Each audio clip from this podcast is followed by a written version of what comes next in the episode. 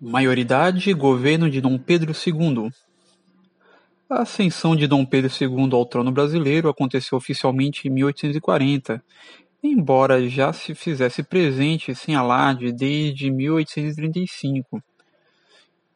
Criou-se o Clube da Maioridade, encabeçado pelos políticos liberais.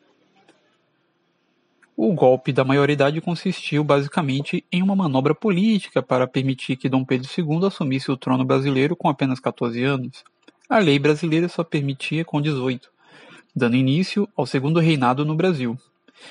As facções políticas dominantes desta época formavam dois partidos, o liberal e o conservador, ambos responsáveis pela moldagem da política nacional na década que se seguiu.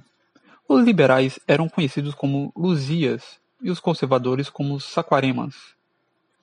O apelido de Luzias surgira de uma revolta liberal de 1842, que era um movimento emancipacionistas que agitaram o Brasil nas províncias de São Paulo, promovidos e organizados pelo Partido Liberal na cidade de Santa Luzia, em Minas Gerais, que contestava a elevação do Partido Conservador ao poder.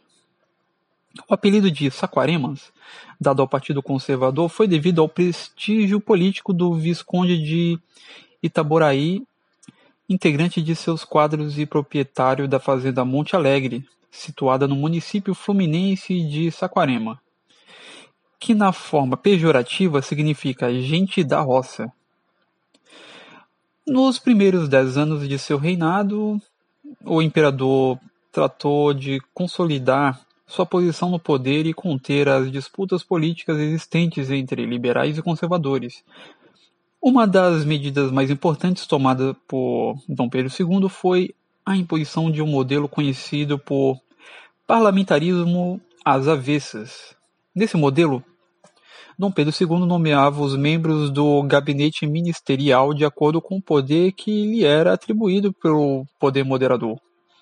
No entanto, Caso a Câmara dos Deputados não estivesse alinhada com seus interesses, Dom Pedro II dissolvia e convocava novas eleições para que uma nova Câmara fosse composta com membros que defendessem os interesses de Dom Pedro II.